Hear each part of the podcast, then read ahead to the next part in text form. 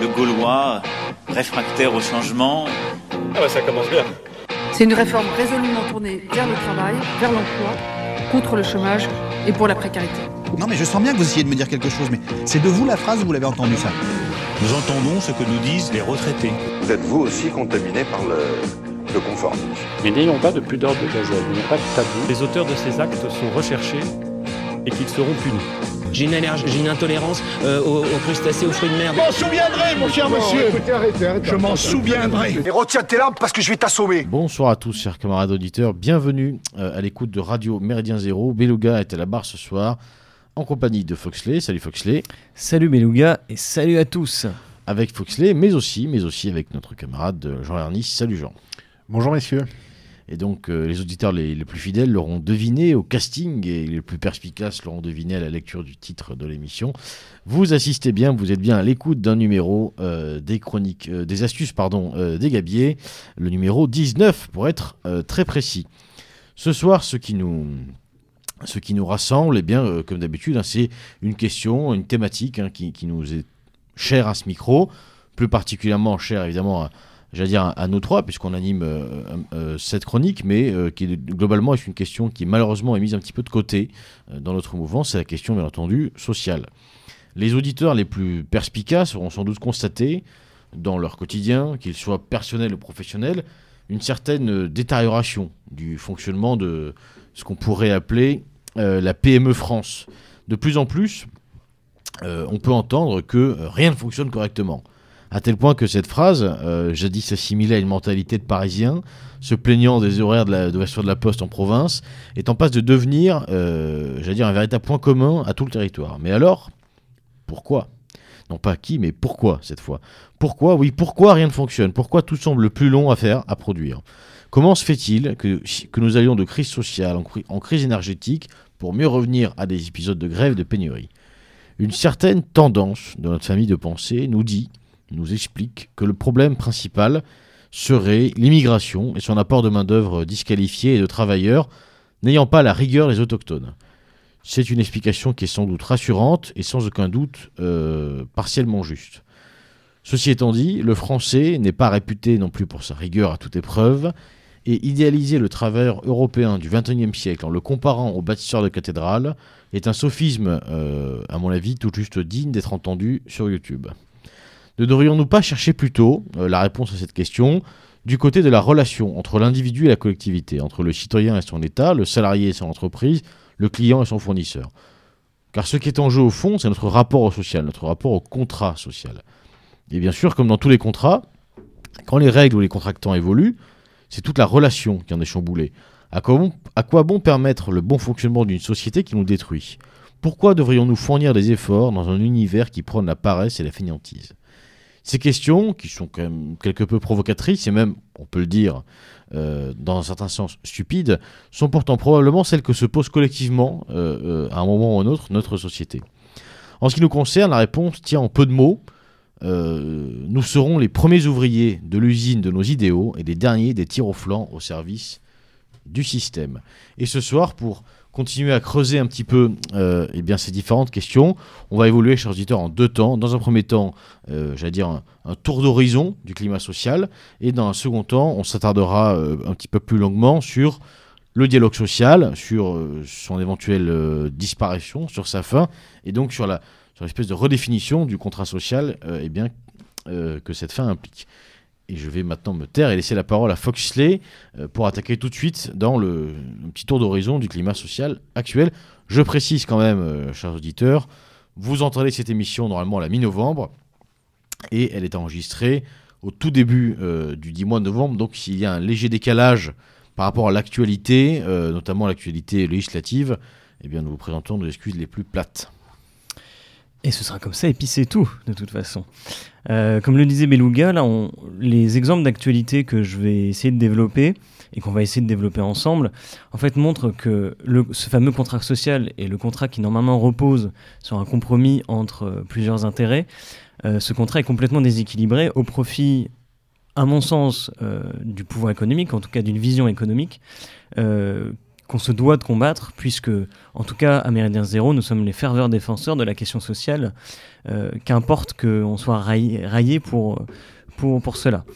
Euh, premièrement, je voulais aborder avec vous, et peut-être qu'on sera un peu plus rapide sur cette question-là, mais le droit de grève et les différentes réquisitions euh, qui ont été faites au moment des, des, mouvements de grève et des mouvements collectifs de Total Energy.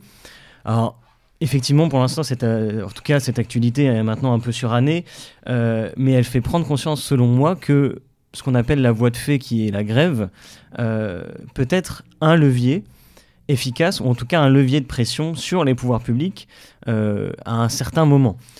Avant les vacances, euh, là je parle de les vacances de la Toussaint, le mouvement de grève sur les différents sites pétroliers, en fait, c'était déjà un peu essoufflé. Euh, quand bien même, on a vu les conséquences de ces mouvements et les difficultés que ça a pu provoquer. Euh, moi, ce qui m'a choqué, c'est que on a tendance à trouver des boucs émissaires et qu'aujourd'hui, le gréviste était devenu un bouc émissaire. Alors, le gouvernement et les pouvoirs publics ne se sont pas gênés pour divulguer des salaires qui sont totalement faux euh, sur les raffineurs. Et tout le monde s'est saisi de ça. Et j'ai vu aussi des, on va dire, le Kidam devenir complètement hystérique parce qu'effectivement, il n'avait pas son, euh, son plan 95. On, a, on a assisté aussi à une campagne médiatique très bien menée avec cette question des salaires qui, passe en rappeler, chers auditeurs, une autre campagne médiatique qui avait été euh, euh, savamment orchestrée par l'agence Avas, hein, euh, qui appartient, en tout cas, qui à l'époque, et je crois que c'est toujours le cas, a été financée très largement par M. Bolloré, hein, que, que, certains ont tendance, malheureusement, je crois, à un peu trop glorifier, parce qu'il a financé tel ou tel grand média. Passons, Avas avait monté de fausses manifestations en proposant des primes à des salariés pour venir manifester pour réclamer le droit de travailler le dimanche. Et donc forcément, euh, chez euh, Jean Droitard, ou même, j'allais dire, chez à peu près tout le monde, devant son écran de télévision, la, la première réaction, c'était mais si les gens veulent travailler, c'est leur liberté, etc. En réalité, on a promis des primes à des gens pour venir réclamer euh, la possibilité de travailler le dimanche, pas pour eux, mais pour les intérimaires et pour euh, des étudiants, enfin voilà, donc pour tout sauf eux. Donc encore une fois, la question des salaires, elle a été, a été évidemment, euh, j'allais dire, démontée, ça a été démontré que les, montants affichés, je crois que c'était dans, dans, les 5000 euros, étaient complètement fallacieux. Mais précisons quand même qu'il y a des agences de communication qui travaillent et qui sont très fortes pour orchestrer comme ça une opinion, surtout en temps de crise. Je suis tout à fait d'accord avec toi, d'autant plus que, alors pour le travail du dimanche, il y, a des questions sociales qui sont fondamentales et on a des droits sociaux qui sont fondamentaux. La respiration sociale dans une société par le dimanche euh, pour permettre à monsieur tout le monde de pouvoir aller au foot ou euh, au rugby, pour moi, elle est fondamentale. La grève, c'est une autre question fondamentale qu'il ne faut pas euh, mettre de côté. Parce que pour rappel, là, les revendications, ici, elles étaient presque uniquement salariales. Et la, la grande revendication, c'était de réindexer les salaires sur l'inflation. Au regard de ça, pourquoi on avait fait ça? Enfin, en tout cas, pourquoi les grévistes euh, avaient commencé ce mouvement? Euh, C'est que, alors, évidemment, Total Energy euh, affiche des, des, bénéfices monstres, mais avait notamment en 2021 gelé euh, l'augmentation des salaires en, 2020, en début 2022, en tout cas, avait dégelé euh, l'augmentation des salaires, mais on était, euh, pour quelques chiffres, on était à 2,3% pour une inflation qui était à 7%. Alors même que les bénéfices de cette entreprise-là étaient évidemment, et se comptent en, en milliards. Vous voyez bien que cette question de l'inflation, elle ne touche pas que ces grévistes-là. C'est-à-dire que quand vous avez un mouvement, un moment de grève, il faut aussi se poser la question si potentiellement la question de l'inflation et l'indexation des salaires par rapport à cette inflation-là, elle ne peut pas être posée c'est en ça que je trouve que cette hystérisation du débat, en tout cas moi, m'a profondément touché, m'a rendu assez fou.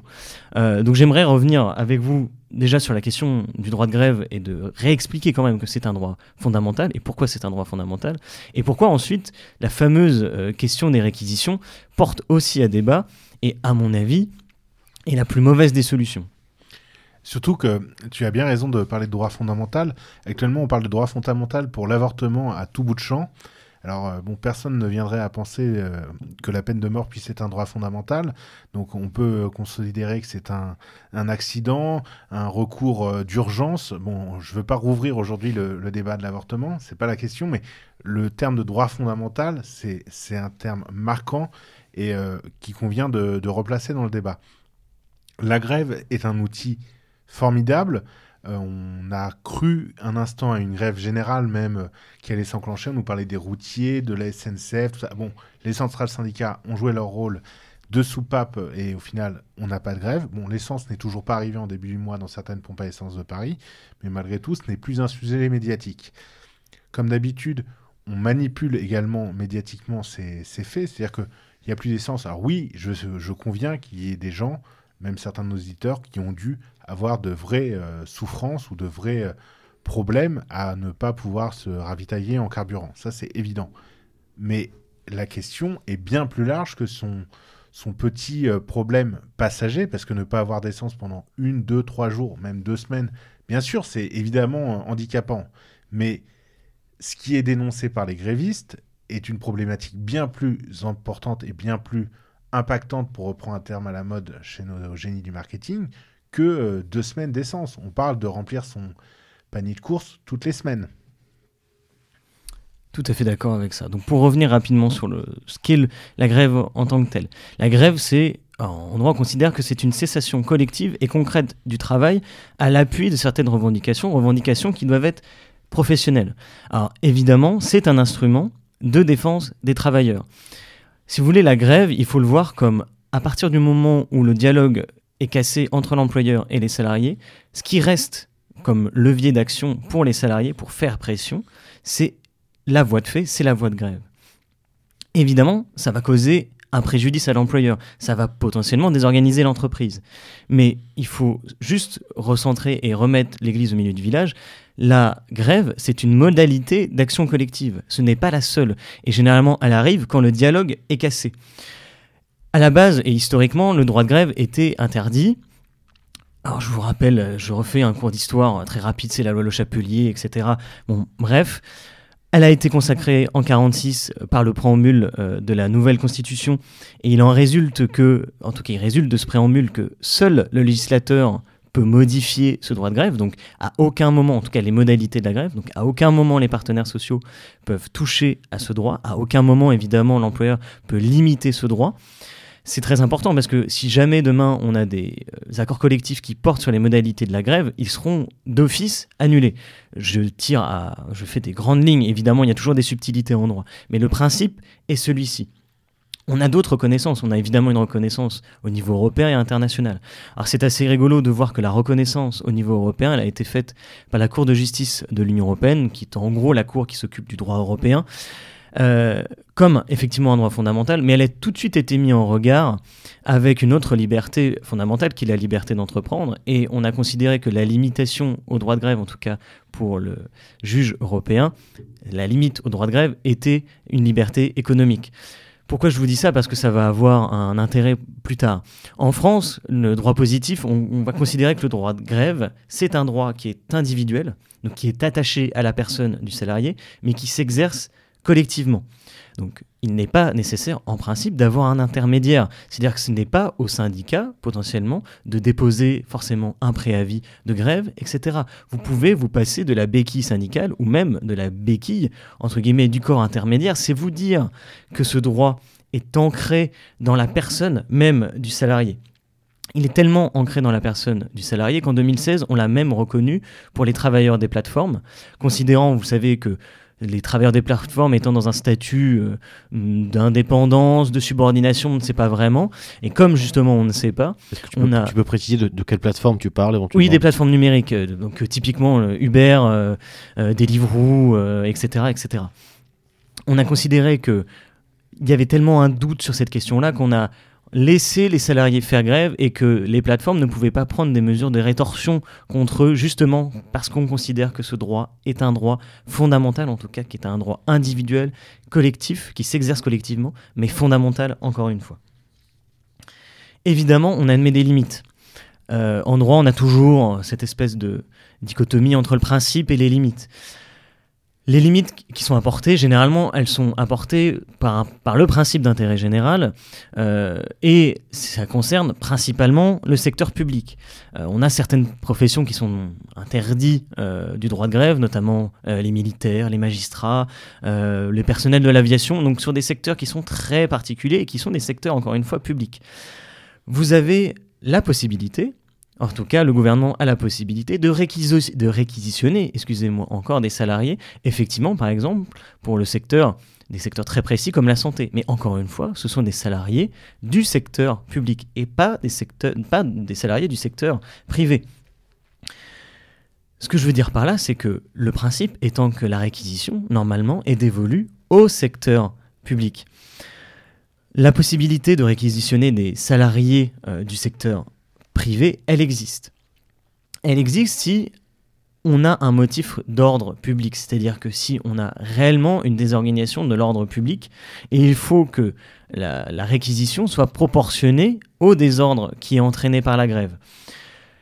Les modalités et la procédure est extrêmement compliquée et c'est assez rigolo d'ailleurs de voir que quand Macron a annoncé qu'on procéderait à des réquisitions, en fait ce n'est pas lui en tant que tel qui va procéder aux réquisitions mais c'est les préfets. Et donc de facto, il envoie la responsabilité au préfet et c'est un message évidemment quand le chef euh, ordonne, normalement les, sous-fifres doivent suivre et les préfets ne se sont pas gênés justement pour suivre ça.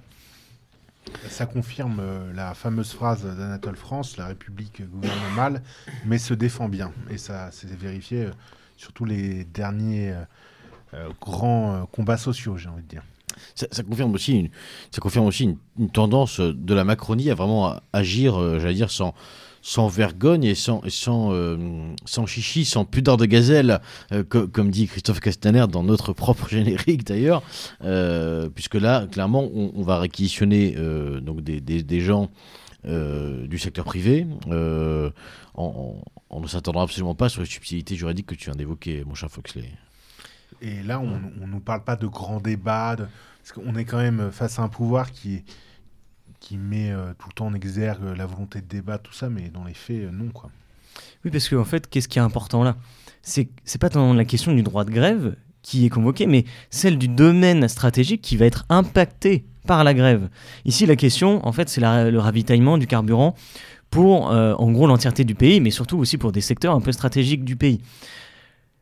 Je vous le dis tout de suite, moi, il y a cette question, enfin, cette question des réquisitions des, des, des, raffineurs euh, du secteur privé me pose pour moi beaucoup de questions. La première, c'est que juridiquement, à mon avis, elles sont contestables. C'est parce que tu fais du vélo, hein, surtout. Et juste avant d'aller plus en avant sur le point juridique, j'ai des camarades qui m'ont dit récemment, mais Macron ne pouvait pas faire autrement. Si, Macron pouvait convoquer le patron Total et lui dire, écoute, bonhomme, tu vas augmenter tes gars rapidement.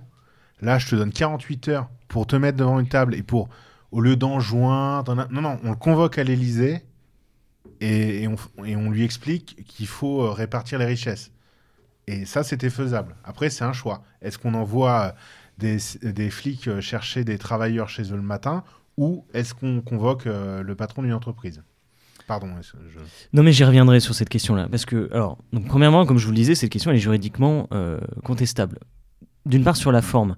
Euh, la procédure, on l'a vu, est extrêmement encadrée. C'est normalement un arrêté, euh, en tout cas un décret en Conseil des ministres ou un arrêté du représentant de l'État, donc je vous l'ai dit, le préfet. Et donc cette fameuse responsabilité, elle est renvoyée aux acteurs locaux à ce moment-là. Sur le fond, la question qu'on peut se poser, c'est est-ce qu'on est réellement dans une urgence, en tout cas dans un désordre réellement public?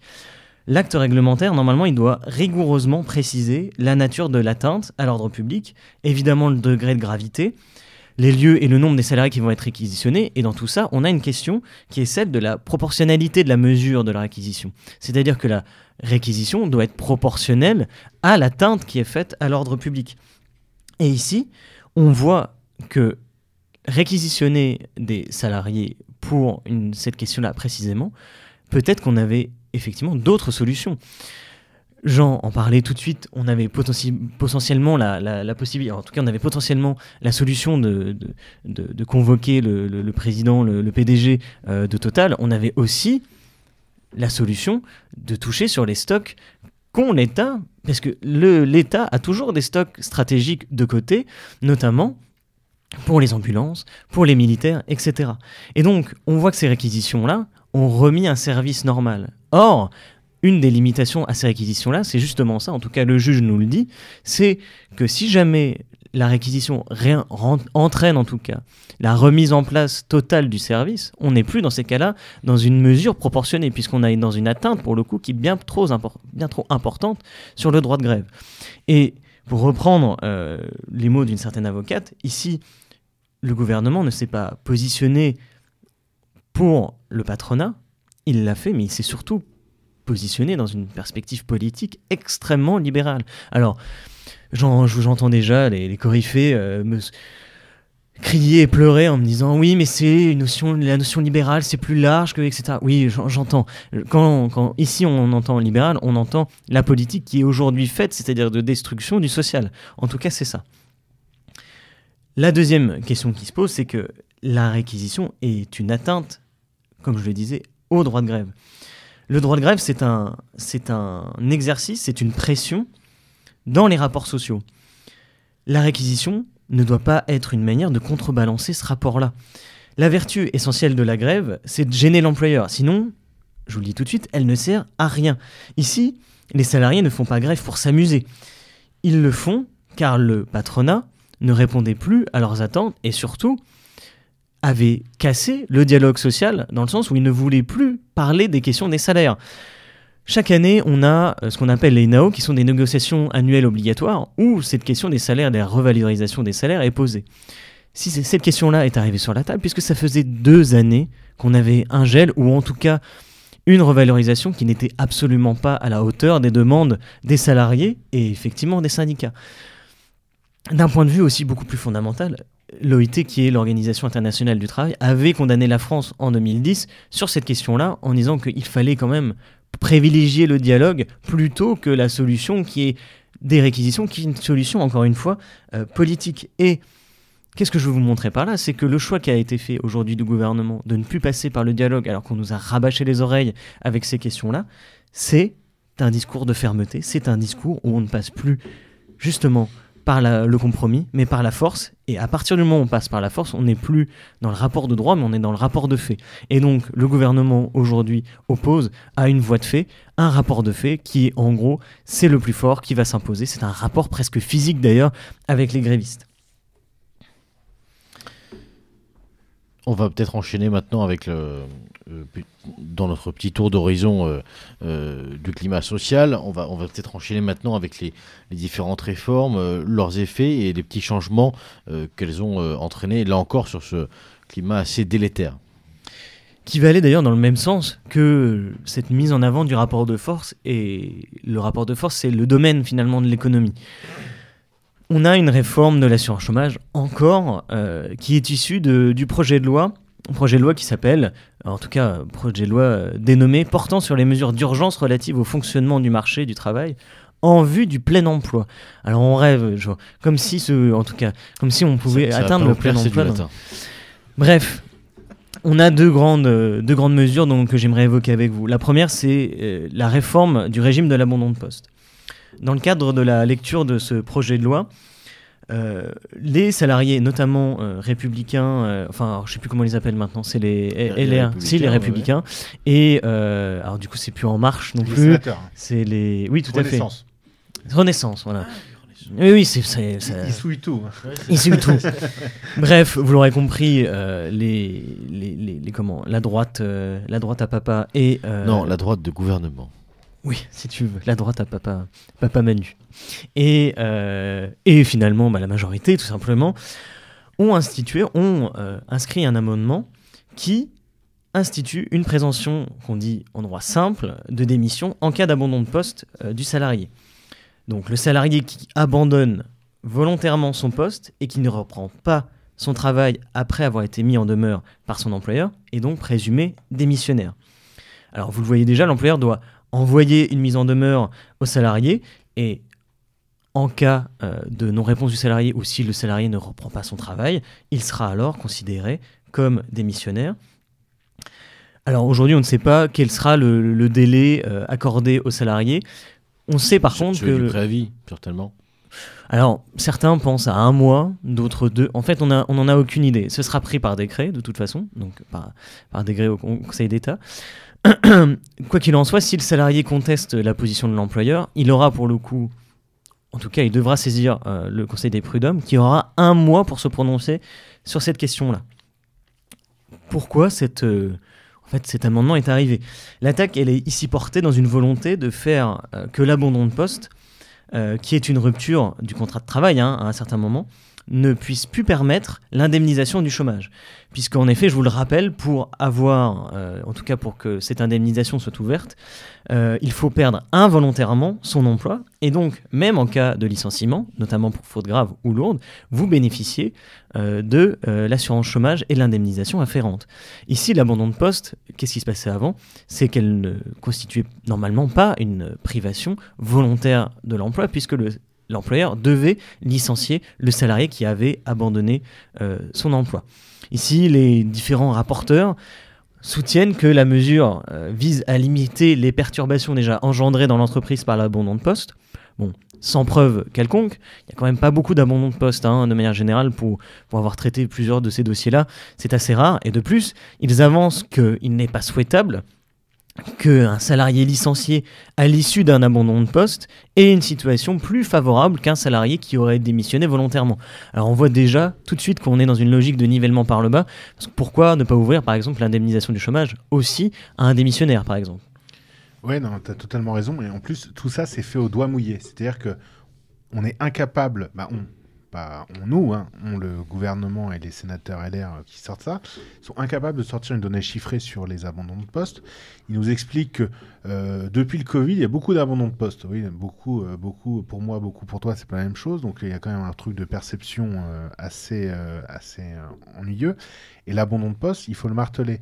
Dans une petite structure, un abandon de poste, c'est dégueulasse. Mais dans une grosse structure, parfois, c'est le seul recours d'un salarié qui est dans un mal-être, parce qu'il y a des gens en mal-être, notamment dans le domaine de...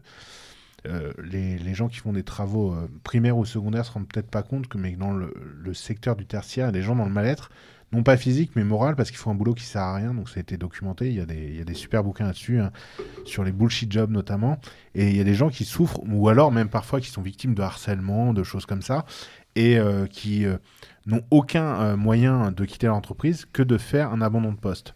Parce que la rupture conventionnelle, qui elle ouvre le droit à des indemnités chômage, est refusée systématiquement par grand nombre d'entreprises, parce que le fait de licencier quelqu'un oblige la société à, payer, euh, euh, comment dire, euh, une sorte de, prime à, mettre quelqu'un au chômage.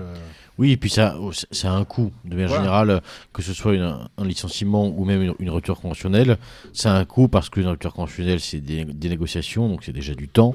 Euh, dans, dans, le second temps, c'est de la paperasserie, ce qui évaut aussi nécessairement des coûts aux entreprises et surtout, euh, là euh, Foxley va me corriger si dis une bêtise, mais la rupture doit être, euh, surtout pour des postes de cadre, validée par l'inspection du travail. Donc là encore, en général, il faut, il faut s'entourer de, de, conseils, etc. Donc ça peut être très long et très ennuyeux. Donc effectivement, en général, c'est plutôt une, c'est plutôt un, outil qui est, j'allais dire, souhaitable pour ces, grands, pour ces grandes structures quand c'est elles qui en ont l'initiative. En revanche, j'aimerais quand même revenir sur une chose à, à propos d'un moment de poste, c'est que suis assez d'accord avec la, différence que tu fais sur la taille des structures, parce que malgré tout, euh, dans l'absolu, si, on se fait l'avocat du diable, il faut, il faut bien que quelqu'un le, fasse autour de cette table.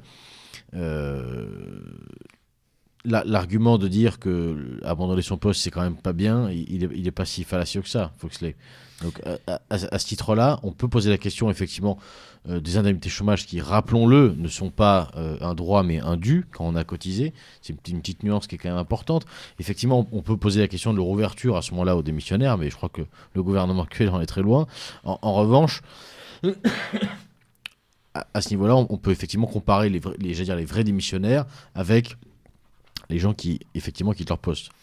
En fait, même d'un point de vue juridique, si vous voulez, l'abandon de poste, c'est pas forcément une situation souhaitable. Alors, je sais pas comment vous voulez procéder. Peut-être que je vais faire un point très rapide sur ce qu'on entend juridiquement par l'abandon de poste, et ensuite, effectivement, déjà montrer les conséquences de cette réforme-là, et peut-être qu'on en débattra euh, sur cette question-là, parce que je ne suis absolument pas d'accord avec vous, Monsieur Bélouia. Parce que l'abandon de poste, je me battrai que Montesquieu, euh, Voltaire, euh, Emmanuel, non, je sais plus qui. Parce que l'abandon de poste en, droit du travail, en fait, il n'est pas défini ah, par le code il correspond juste à une absence qui n'est pas autorisée par le, qui n'est pas autorisée par l'employeur. Et en fait, c'est une inexécution, tout simplement, du contrat de travail par le salarié. Et à ce titre-là, elle est considérée non pas comme une démission, mais comme une cause réelle et sérieuse de licenciement, en tout cas qui justifie le licenciement. Évidemment, On pourrait même aller plus loin et prononcer un, licenciement pour faute grave, notamment quand on a une réelle désorganisation de l'entreprise. Alors il y a certaines situations qui obligent le salarié à abandonner son poste, en tout cas c'est notamment lors de l'exercice de son droit de retrait, ou alors pour des questions euh, typiquement sur le droit de grève aussi, mais quoi qu'il en soit, l'abandon de poste n'est jamais considéré normalement comme une démission.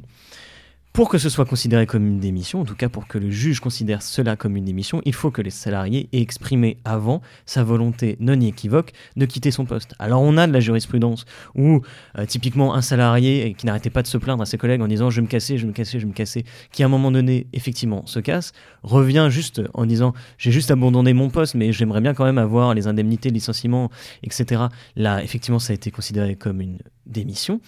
Mais de manière générale, les tribunaux sont très réticents à considérer des abandons de poste comme des démissions, notamment parce qu'il faut un papier la plupart du temps euh, du salarié qui exprime euh, sa volonté. Ici, avec la réforme, qu'est-ce qui va se passer?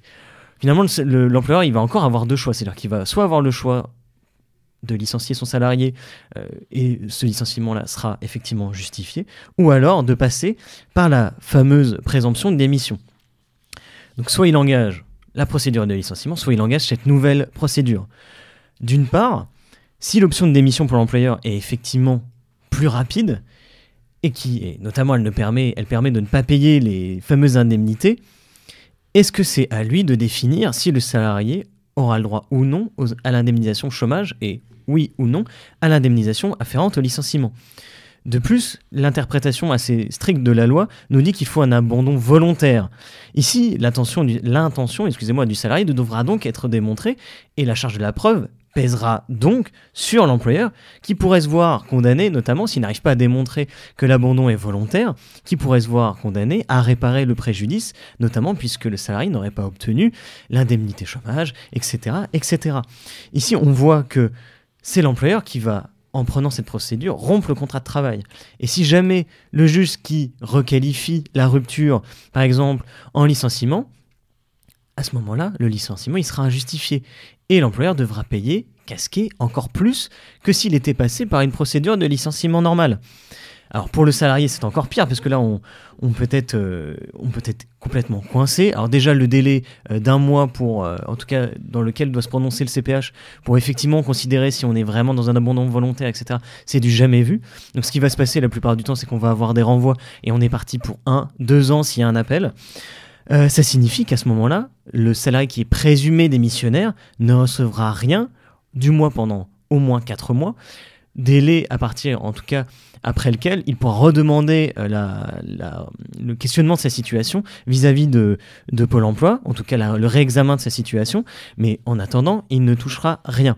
On a une autre question qui est complètement délaissée, celle de la prévoyance, parce que pour pouvoir, en tout cas pour pouvoir avoir la portabilité, c'est-à-dire quand vous êtes démissionnaire, même quand vous êtes démissionnaire, ou en tout cas quand vous êtes, euh, euh, pardon, excusez-moi, licencié, vous avez le bénéfice de l'indemnité et vous avez de fait le bénéfice de l'indemnisation chômage.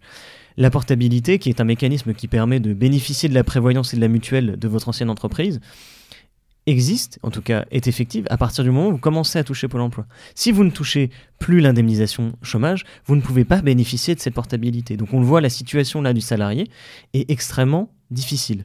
Alors il sera sûrement assez facile de contourner ce système-là, notamment si vous recevez la, mise en demeure, bah, de revenir tout simplement à votre poste de travail. Et dans ces cas-là, ce sera non pas considéré comme un abandon de poste, mais juste comme une absence injustifiée.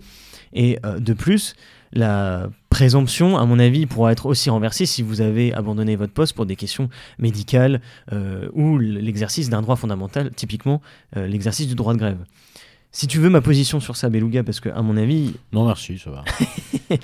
Pour moi, ça, entraîne deux choses. D'une part, ça bouleverse complètement euh, le régime de la démission, avec cette instauration pour la première fois, c'est du jamais vu, d'une réelle présomption de démission, et c'est la porte ouverte, j'allais dire à toutes les fenêtres, mais c'est la porte ouverte à, encore une fois, à mon avis, on va, on va, on va revoir cette présomption de démission sur d'autres cas de rupture du contrat de travail qui sont à l'initiative du salarié.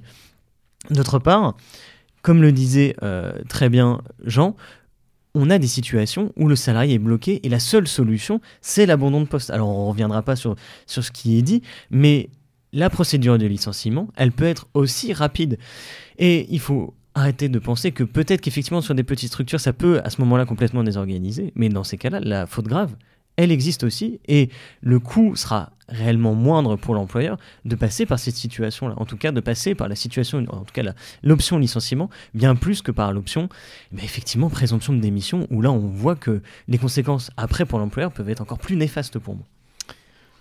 Si, on regarde les choses du, point de vue du salarié, avant de basculer, parce que le, le temps file, hein, euh, euh, avant de basculer sur la dernière réforme, il faut qu'on dise un mot, c'est celle des retraites, bien sûr, mais euh, pour, terminer là-dessus, si on se passe du point de vue des salariés, est-ce qu'il n'y a pas le risque aussi de voir euh, euh, s'augmenter ce, qu'on trouve maintenant, alors beaucoup dans les générations les plus jeunes hein, des salariés et beaucoup dans le tertiaire aussi, une espèce de consumérisme du travail, c'est-à-dire qu'il n'y a même plus besoin d'écrire une lettre de démission, il suffit de partir du jour au lendemain et de les signer un, un contrat ailleurs, parce que quelque part, c'est aussi une espèce de, précarisation du, je, prêche toujours pour paroisse, mais du, petit patronat. C'est-à-dire que du jour au lendemain, le gars qui a euh, trois boulangeries, si, euh, donc c'est un tout petit patron, si, si, un de ces, si un de boulangers décide de partir sans, sans préavis et, de changer de travail, en fin de compte, euh, il, le peut, il ne sera pas poursuivi. Et, donc, ça, le met dans une situation qui est quand même pré précaire là aussi. Pour le salarié, t'entends là? Pour le salarié ou pour le petit employeur? Pour le salarié, c'est une, une, espèce de flexibilisation qui peut encourager des comportements euh, vraiment consuméristes mais, dans le rapport mais, au travail. Mais il faut voir que la personne qui abandonne son poste, d'une part, elle ne touche plus de salaire, elle n'a plus aucune indemnité, mais surtout, normalement, je, je... Elle ne, je finis, elle ne devrait pas pouvoir retrouver un autre travail. Pas, ne, elle ne peut pas avoir un autre contrat de travail. Alors aujourd'hui, vous avez beaucoup de, de, clauses, du, de clauses de contrat, notamment de de nos concurrences, etc. Bref, je, on, je vous renvoie aux, enfin, aux premières émissions des Gabiers euh, qu'on faisait, qui était une sorte de glossaire de toutes les clauses que vous pouviez avoir dans le contrat de travail. Il en reste que la situation de, la, de celui qui abandonne son poste est extrêmement précaire et ne peut normalement pas lui permettre justement de retrouver un travail. Alors j'entends que la situation est compliquée pour un petit employeur qui se voit, euh, ben, euh, son salarié disparaît et il ne sait plus quoi en faire. Maintenant, vous avez des cas de remplacement de salariés pour ces choses-là. Et donc, c'est aussi à l'employeur, alors je suis un peu dur sur ce point-là, mais c'est mon tropisme social, bah, de tenir ses salariés. C'est-à-dire que si le salarié disparaît complètement, c'est aussi potentiellement à lui de le relancer, à lui d'aller vers lui, et à ce moment-là, au bout d'une semaine, de deux semaines de non-présence du salarié dans l'entreprise, et ben, dans ce cas, d'enclencher tout de suite la procédure de licenciement. Et donc d'envoyer la première lettre, et la procédure de licenciement, elle peut aller assez vite, finalement. C'est un peu comme, euh, pour terminer euh, là-dessus, après je te laisse la parole, Jean, c'est un peu comme une relation amoureuse, il faut, il faut bien le choisir au début avec des critères très stricts pour être sûr que ça, ça se finira bien. Pardon. J'allais sortir une saloperie, mais je, je, je, je m'en retiens. Et puis surtout, euh, le gouvernement, et ça va nous permettre de faire une transition avec euh, le prochain sujet, régit tout par décret. C'est-à-dire que tout, et les, les décrets, il n'y a rien de plus flou. C'est-à-dire que ce qui est dit aujourd'hui peut être modifié, peut être modulé. On ne connaît pas les dates, les régimes, euh, on ne sait pas euh, quels vont être les, délais, les, contours précis. Et en fait, euh, cette politique du décret, c'est un peu aussi ce qui s'est appliqué sur le budget avec le 49.3, c'est-à-dire que c'est une politique qui s'essuie les pieds sur les partenaires sociaux, sur les parlements, et en fait, ça bloque toute possibilité de négociation. Et en fait, là où tu dis Beluga que euh, en fait on fragilise le petit patronat, mais en fait tout ce qui est fait actuellement fragilise le petit patronat et euh, les petites structures. Et en fait, euh, même le salarié n'est même pas roi en fait. Le salarié est une. Le but, c'est que ce soit une, une main d'œuvre euh, quand on en a besoin, on le gardera. Toute cette idée de, CDI euh, projet, de CDI cadre, où on fait sauter les, contours précis, en fait, euh, on n'a plus de contrat de travail, on en a déjà parlé au micro, mais des, contrats mission, des choses comme ça. Et en fait, à chaque fois, c'est le petit qui trinque. Et le petit, dans, mon sang, dans ma bouche, c'est quelque chose de très noble. Hein. C'est pas. Donc, c'est le petit patron, c'est le salarié de qui est seul ou peu protégé. Et euh, c'est toujours la même chose en fait. C'est ça va pas dans le but des, des structures. Et euh, la perte de ce de cet abandon de poste qui est très peu utilisé au final, c'est une perte de protection et euh, surtout c'est au final c'est quand on a quelques abandons de poste dans une entreprise, ça met souvent un clignotant euh, au niveau des ressources humaines, parce que c'est-à-dire qu'il y a un vrai problème de, de communication ou de, de contrat mal défini, comme on dit, il faut bien choisir sa femme. Bah là, c'est pareil, il fallait bien choisir ses employés. Bah, peut-être qu'on les choisit mal, peut-être qu'il faut. Si demain, en fait, il n'y a aucune incidence et en fait, juste une démission, tout ça, peut-être qu'on se posera plus les bonnes questions euh, au niveau des ressources humaines. Je suis tout à fait d'accord, je n'ai rien à redire à ça, d'autant plus que la justification, encore une fois, de cette réforme, c'est de dire que les abandons de poste pèse sur le régime de l'assurance chômage, pèse sur les employeurs, et ce qui n'est, encore une fois, jamais démontré. Donc on a une réforme qui est très forte, sans aucune justification, en tout cas sans aucun chiffre à l'appui, sans aucun... Oui, sans aucune justification profonde, matérielle à l'appui de ça. Et on vient rompre ici quelque chose qui m'est cher, qui est l'équilibre que permet le droit du travail, en tout cas ce rééquilibrage entre l'employeur et le salarié, et on vient bouleverser l'équilibre, alors de la rupture unilatérale, ça c'est sûr, mais de manière générale, l'équilibre qui est permis par le droit du travail en permettant, encore une fois, au pouvoir économique, alors de manière très générale, de reprendre la main et d'avoir d'être seul décisionnaire du sort eh ben, d'un intérêt divergent qui est sûrement celui du salarié, mais qui reste un intérêt qu'il devait prendre en compte dans le cadre d'un contrat avec lui. Et c'est là-dessus qu'on va enchaîner euh, assez rapidement, puisque bon, malheureusement, c'est une réforme qui n'est pas encore euh, tout à fait aboutie, mais il faut quand même qu'on en, en, dise un mot hein, sur, sur, la réforme des retraites. Euh, Je voulais d'abord aborder un autre point sur la réforme du chômage, si on, a, si on a le temps. Parce qu'il s'est passé quelque chose, on a deux articles très intéressants mais c'est sur le fonctionnement de manière générale de la réforme, euh, en tout cas de l'assurance chômage. On a, en fait, on a une reprise en main totale du gouvernement sur la détermination de l'assurance chômage. Je vous renvoie aux émissions qu'on avait faites. Normalement, les règles de l'assurance chômage sont définies dans ce qu'on appelle la convention UNIDIC, qui est une convention tripartite avec les partenaires sociaux et le pouvoir exécutif. On avait déjà fait des émissions euh, sur ce point-là. Le gouvernement, notamment au moment du Covid, avait repris la main, notamment, enfin notamment, notamment, parce que les partenaires sociaux avaient, en tout cas le gouvernement avait mis un ultimatum aux partenaires sociaux qui n'arrivaient pas à s'entendre sur la redéfinition des règles euh, de la Convention et des, règles d'indemnisation. Le gouvernement avait repris la main et avait modifié profondément les règles d'indemnisation, évidemment à la baisse, sur, premièrement, sur la durée de travail qui permet l'obtention de l'indemnisation et ensuite sur la durée de l'indemnisation en tant que telle. Ici, le projet de loi vient consacrer deux choses avec une logique qu'on appelle de contrat contracyclique, c'est-à-dire d'aller à l'encontre des cycles d'assurance chômage. Alors, grand, premier grand point, il reprend la main totalement sur la détermination au moins jusqu'au 31 août 2023 il reprend la main sur la détermination totale des modalités de l'assurance chômage. Autant vous dire que ça ne va pas s'arrêter là du tout. la deuxième chose, c'est qu'il se laisse la possibilité de moduler l'indemnisation du chômage en fonction de la conjoncture économique. Ici, on a un renversement complètement, enfin on a un renversement complet vers le domaine économique et le social ici passe à la trappe vis-à-vis -vis de l'économique. Pourquoi? Parce que le gouvernement, en cas de conjoncture difficile, en gros, nous dit qu'il permettra, en tout cas qu'il facilitera l'accès à l'assurance chômage, et à l'inverse, quand ça ira bien, eh ben, durcira un peu les conditions d'accès à l'assurance chômage. Autant vous dire que ça se fera dans le sens complètement inverse. Pas une logique toute simple, ça va être une logique financière. On va dire encore une fois que l'assurance chômage coûte trop cher. Alors, encore une fois, là je renvoie encore aux dernières émissions l'assurance chômage ne coûte pas trop cher. Et les derniers chiffres qu'on a eus, à l'inverse, nous disaient qu'elle était beaucoup plus bénéficiaire euh, que ce qu'on pouvait imaginer, et donc que le déficit se résorberait bien plus rapidement que ça. Et surtout sur les, questions de ressources financières, on met toujours l'argent là où on le veut, et c'est d'ailleurs les mêmes arguments qui sont employés pour la, pour la réforme des retraites. Où les caisses sont pleines.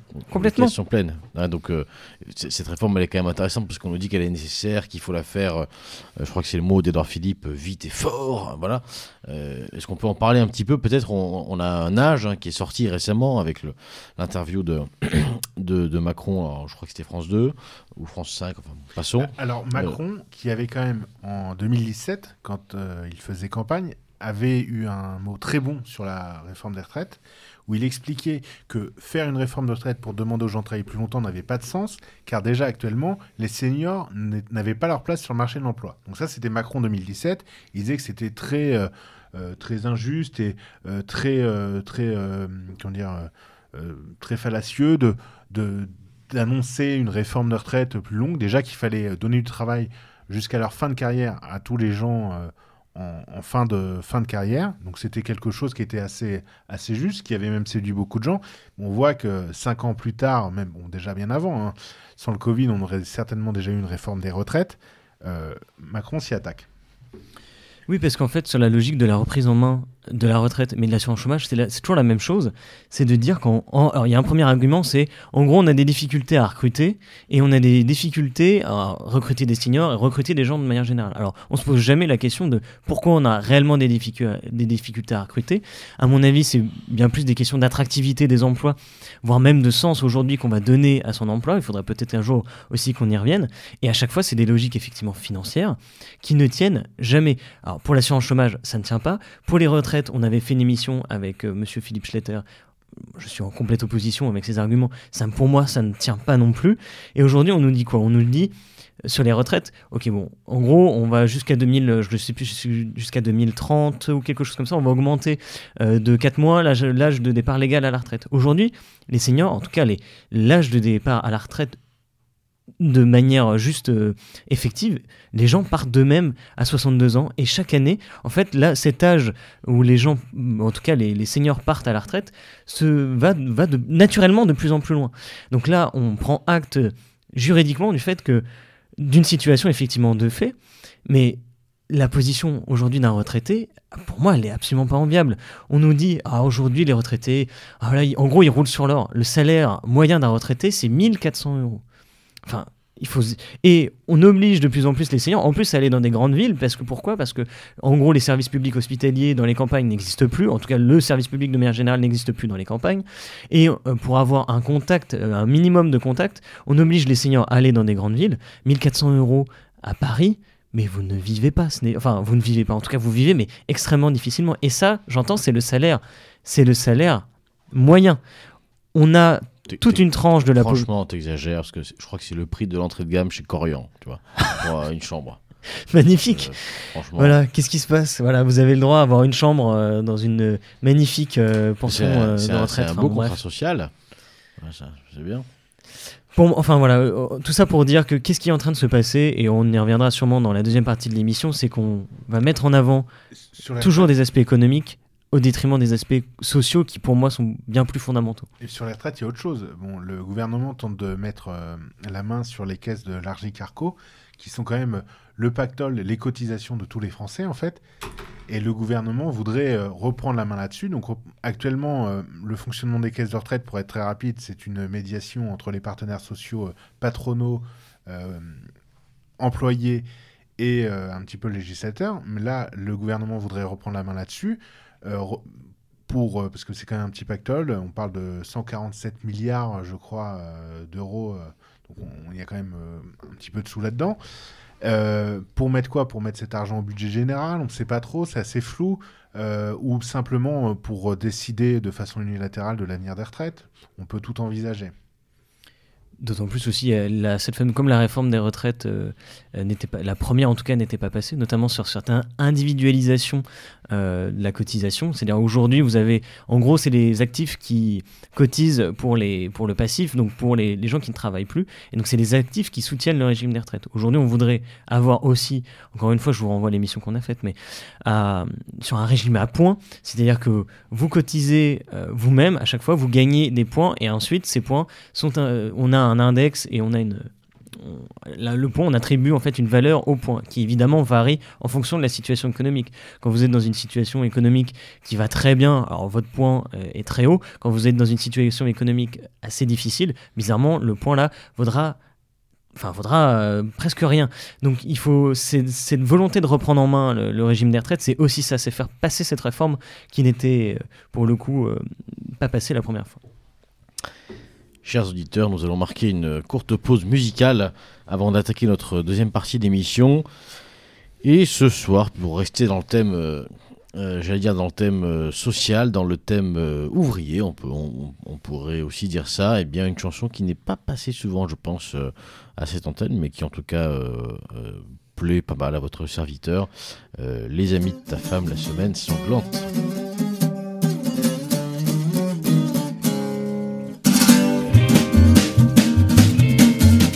des mouchards et des gendarmes.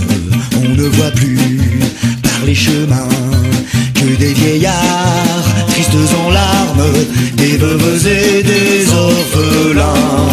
Paname suinte, la misère, les heureux mêmes sont tremblants des doux conseils de guerre. Et les pavés sont tous sanglants. Oui mais ça le temps Le manche les mous les jours finiront. Égard à la revanche Quand tous les pauvres s'y mettront. Quand tous les pauvres s'y mettront. Les journaux de l'ex-préfecture Les flibustiers, les gens tarés Les parvenus complaisant les décorer.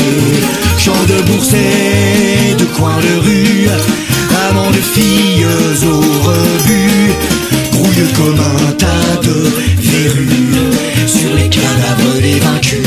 Oui, mais ça rend le dans le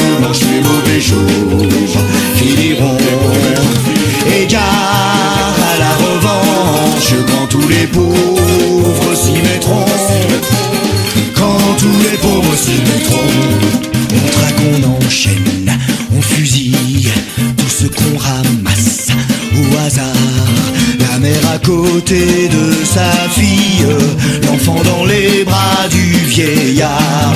Les châtiments du drapeau rouge sont remplacés par la terreur de tous les chenapans de bouge, vallée de rois et d'enfants.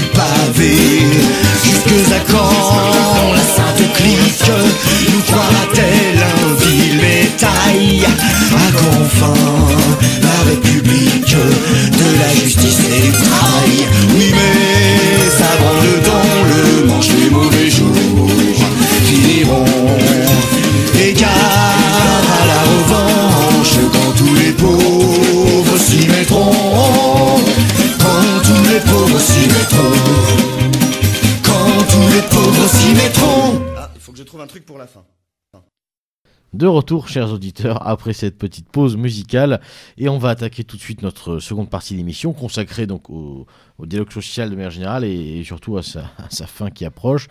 On va commencer par une, citation euh, d'un personnage. Euh, euh, alors en général, les citations au micro, c'est les, écrivains voilà, qui nous inspirent, etc. Là, c'est absolument pas le cas. c'est plutôt un, un, ennemi, mais on va quand même le citer parce que c'est une bonne base de départ pour commencer notre, euh, notre seconde partie, je parlais bien sûr de Gabriel Attal pendant la campagne présidentielle, qui était à l'époque, si je ne m'abuse, encore porte-parole du gouvernement, euh, puisque maintenant il doit être ministre du budget. Et il est très proche d'Emmanuel Macron. Euh, alors, donc c'est une citation d'une interview qu'il a donnée dans Le Parisien, donc c'est une interview écrite. Hein.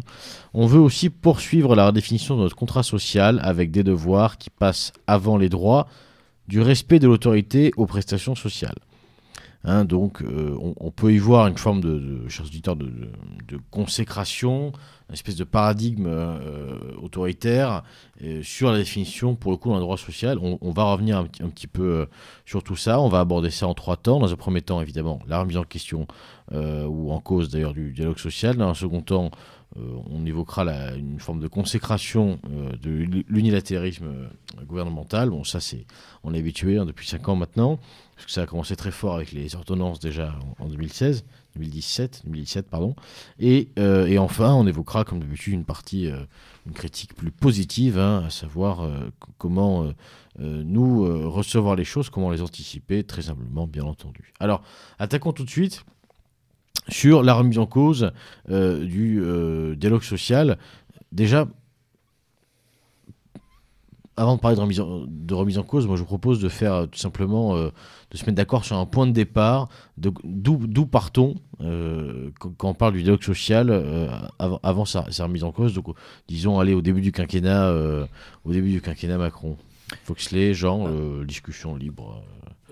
Allez, je prends la main. le, mot dialogue social, c'est un fourre-tout qui veut, pour le coup, tout et rien dire j'ai une connaissance qui fait sa thèse sur la notion du dialogue social et à mon avis il va changer de sujet parce que ça ne réellement ça ne veut rien dire. Alors c'est un mot qui est, qui est utilisé, alors, on utilise souvent contrat social, dialogue social, etc. On nous a rabassiné les, on nous a rabâché, excusez-moi, rabassiné, on nous a rabâché les oreilles avec euh, cette notion de dialogue social. Et effectivement, au moment des ordonnances, on a voulu redonner la main aux partenaires sociaux pour la définition de leurs propres règles. Oui, c'est la négociation collective, en gros. On n'a rien inventé. Mais je pense que dialogue social, ça, maintenant en ayant un peu de recul, ça renvoyait déjà à la, à quelque chose qui pouvait être accessible pour le gouvernement, en tout cas à tout le monde, et dans, et dans cette volonté, en tout cas, de reprise en main de cette négociation collective. Pourquoi? Parce que la négociation collective, c'est un contrat. C'est entre deux parties, et pour le coup, c'est assez fermé. Là, on voit qu'en parlant de dialogue social, on parle de quelque chose qui est bien plus sociétal que social, et quelque chose qui pourrait être remis en cause par le pouvoir politique plus que par le pouvoir social. Et puis, euh, il y a autre chose. Euh, bon, les acquis du Conseil national de la résistance euh, ont mis dans le marbre plusieurs euh, acquis pour tous les Français. Donc, euh, on peut penser à l'énergie et à toute une série de couvertures et de, de dus au final. On peut penser à l'assurance chômage, à la retraite, toute une galaxie de choses qui ont qui étaient un vrai pacte social entre les Français et l'État. Et en fait, alors que ce sont des gens qui se drapent toujours euh, de la République, du refus de cette collaboration, de euh, la République qui renaît avec De Gaulle, bah, c'est des gens en fait qui cassent ça petit à petit. Et donc au lieu de dire on le casse, on pourrait parler de dialogue social. C'est bien mieux de parler de dialogue plutôt que de dire on va redéfinir ce pacte entre les Français et la nation. Redéfinir le, pacte entre les Français et la nation, moi je suis pour personnellement, et euh, je pense que vous aussi. Mais en fait, pas sur les bases d'Attal, ni celles de Macron. Euh, mais évidemment, euh, remettre les choses à plat, pourquoi pas Mais euh, pas avec eux et pas comme ça. Le bien commun ne fait pas du tout partie de leurs préoccupations, et c'est quand même un, un, des gros problèmes. On est dans un paradigme qui est totalement autoritaire dans la manière dont on négocie. Donc c'est toujours, on dialogue, mais au final, on passe des décrets. C'est ce qu'on a dit dans la première partie de l'émission. Et faut voir comment on traite nos vieux et nos mômes.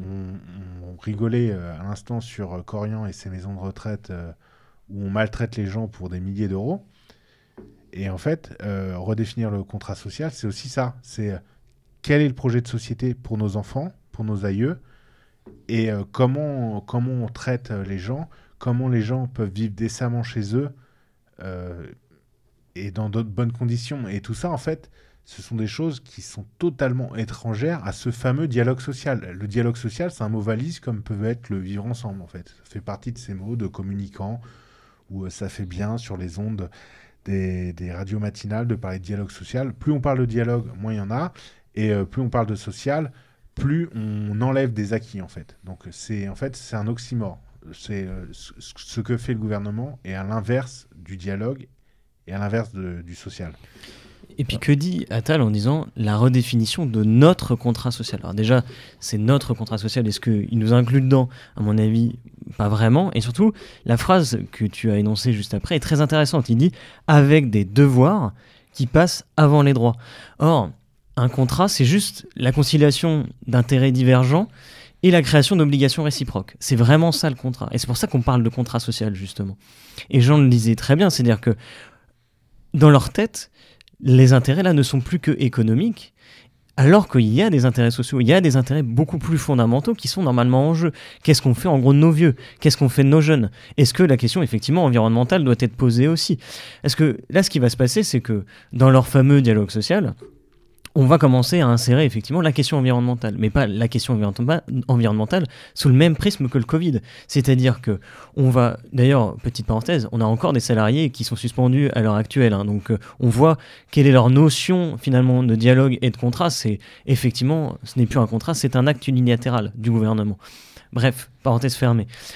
La question environnementale, elle va arriver aujourd'hui, mais en se demandant, enfin avec potentiellement la question d'un passeport écologique, la question est même plus, globa- plus globalement, là je suis en train de voir des choses complètement folles, de définition d'un droit transnational écologique, et en gros, eh ben, c'est des grandes entités internationales qui décideront des politiques nationales sur la question environnementale. Et donc, en redéfinissant notre contrat social, mais qui est finalement le leur, on va imposer des nouvelles questions, mais on va imposer des intérêts de manière unilatérale, et on ne sera absolument plus dans le cadre du contrat, mais dans le cadre de l'acte unilatéral pour moi.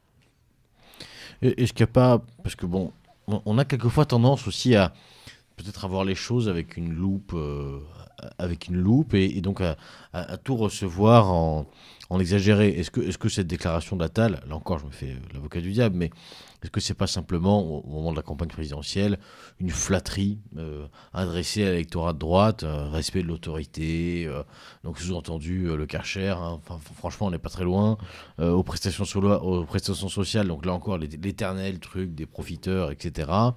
Euh, Des gens qui travaillent, qui n'ont jamais travaillé mais qui gagnent plus que moi, voilà.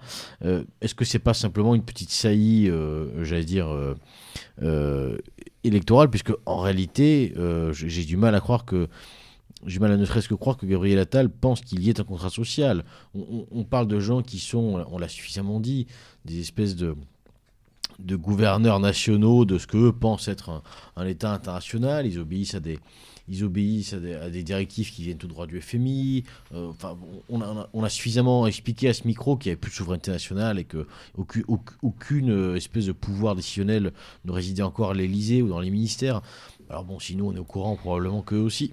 Donc, est-ce que vraiment ces gens-là cro- croient, ne serait-ce qu'à l'existence d'un contrat social, à sa, sa préexistence moi, je pense que oui. Et justement, ce qui, ce qui est marquant dans la phrase d'Attal, c'est la fin, quand il parle des... Il y aura des devoirs. Ben, là, oui, bien sûr, il flatte la droite, il flatte aussi les, les boomers qui votent Macron euh, et qui euh, euh, font mettre les jeunes qui sont des branleurs au boulot. Ça, évidemment.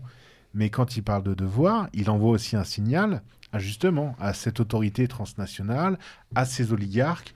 On parlait de Total tout à l'heure, euh, sans rouvrir le débat tout à l'heure. Le premier actionnaire de Total, c'est Bain Company.